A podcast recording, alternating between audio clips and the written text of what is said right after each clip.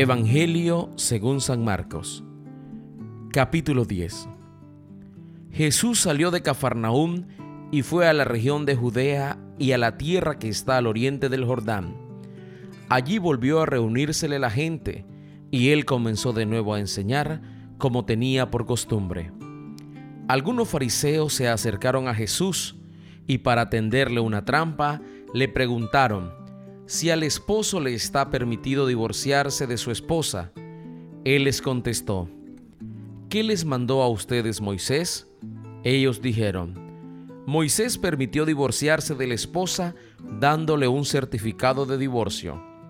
Entonces Jesús les dijo, Moisés les dio ese mandato por lo terco que son ustedes, pero en el principio de la creación, Dios los creó hombre y mujer. Por esto el hombre dejará a su padre y a su madre para unirse a su esposa, y los dos serán como una sola persona. Así que ya no son dos, sino uno solo. De modo que el hombre no debe separar lo que Dios ha unido. Cuando ya estaban en casa, los discípulos volvieron a preguntar sobre este asunto. Jesús les dijo, El que se divorcia de su esposa y se casa con otra, comete adulterio contra la primera. Y si la mujer deja a su esposo y se casa con otro, también comete adulterio. Llevaron a unos niños a Jesús para que los tocara, pero los discípulos comenzaron a reprender a quienes los llevaban. Jesús viendo esto se enojó y les dijo, Dejen que los niños vengan a mí, y no se lo impidan porque el reino de Dios es de quienes son como ellos. Les aseguro que el que no acepta el reino de Dios como un niño, no entrará en él. Y tomó en sus brazos a los niños y los bendijo poniéndole las manos sobre ellos. Cuando Jesús iba a seguir su viaje, llegó un hombre corriendo, se puso de rodillas delante de él y le preguntó, Maestro bueno, ¿qué debo hacer para alcanzar la vida eterna? Jesús le contestó, ¿por qué me llamas bueno? Bueno solamente hay uno, Dios. Ya sabes los mandamientos, no mates, no cometas adulterio, no robes, no digas mentiras en perjuicio de nadie, ni engañes. Honra a tu padre y a tu madre. El hombre le dijo, Maestro, todo eso lo he cumplido desde joven. Jesús lo miró con cariño y le contestó, Una cosa te falta. Anda, vende todo lo que tienes y dáselo a los pobres. Así tendrás riqueza en el cielo. Luego ven y sígueme. El hombre se afligió al oír esto y se fue triste porque era muy rico. Jesús miró entonces alrededor y dijo a sus discípulos, Qué difícil va a ser para los ricos entrar en el reino de Dios. Estas palabras dejaron asombrado a los discípulos, pero Jesús les volvió a decir, Hijos, qué difícil es entrar en el reino de Dios. Es más fácil para un camello pasar por el ojo de una aguja que para un rico entrar en el reino de Dios. Al oírlo, se asombraron más aún y se preguntaban unos a otros, ¿y quién podrá salvarse?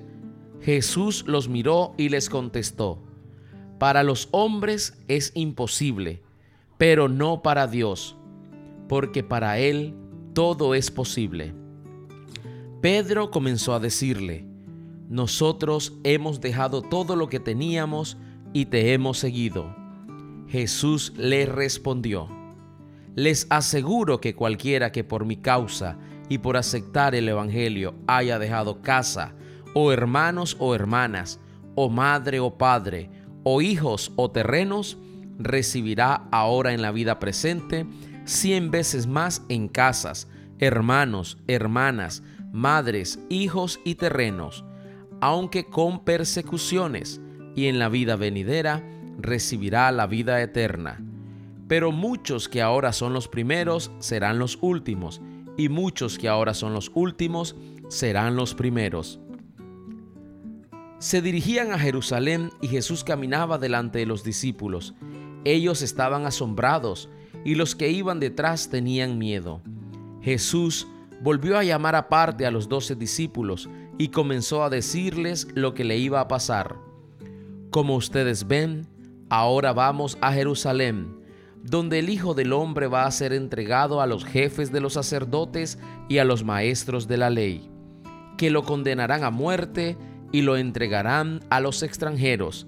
Se burlarán de él, lo escupirán, lo golpearán y lo matarán pero tres días después resucitará. Santiago y Juan, hijos de Zebedeo, se acercaron a Jesús y le dijeron, Maestro, queremos que nos hagas el favor que vamos a pedirte. Él les preguntó, ¿qué quieren que haga por ustedes? Le dijeron, concédenos que en tu reino glorioso nos sentemos uno a tu derecha y otro a tu izquierda. Jesús les contestó, Ustedes no saben lo que piden. ¿Pueden beber ese trago amargo que voy a beber yo y recibir el bautismo que yo voy a recibir? Ellos contestaron, podemos.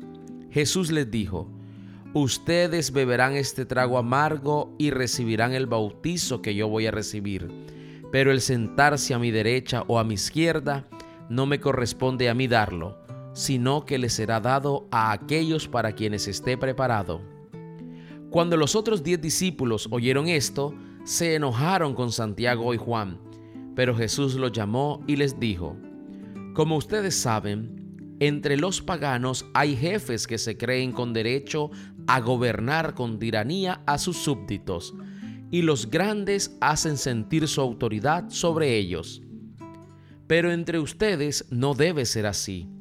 Al contrario, el que quiera ser grande entre ustedes, deberá servir a los demás, y el que entre ustedes quiera ser el primero, deberá ser el esclavo de los demás, porque ni aun el Hijo del Hombre vino para que le sirvan, sino para servir y dar su vida en rescate por una multitud. Llegaron a Jericó, y cuando Jesús ya salía de la ciudad, seguido de sus discípulos y de mucha gente, un mendigo ciego llamado Bartimeo, hijo de Timeo, estaba sentado junto al camino. Al oír que era Jesús de Nazaret, el ciego comenzó a gritar, Jesús, hijo de David, ten compasión de mí. Muchos lo reprendían para que se callara, pero él gritaba más todavía, Hijo de David, ten compasión de mí. Entonces Jesús se detuvo y dijo, Llámenlo. Llamaron al ciego diciéndole, Ánimo, levántate, te está llamando. El ciego arrojó su capa y dando un salto se acercó a Jesús que le preguntó, ¿qué quieres que haga por ti? El ciego le contestó, Maestro, quiero recobrar la vista. Jesús le dijo, puedes irte, por tu fe has sido sanado. En aquel mismo instante, el ciego recobró la vista y siguió a Jesús por el camino.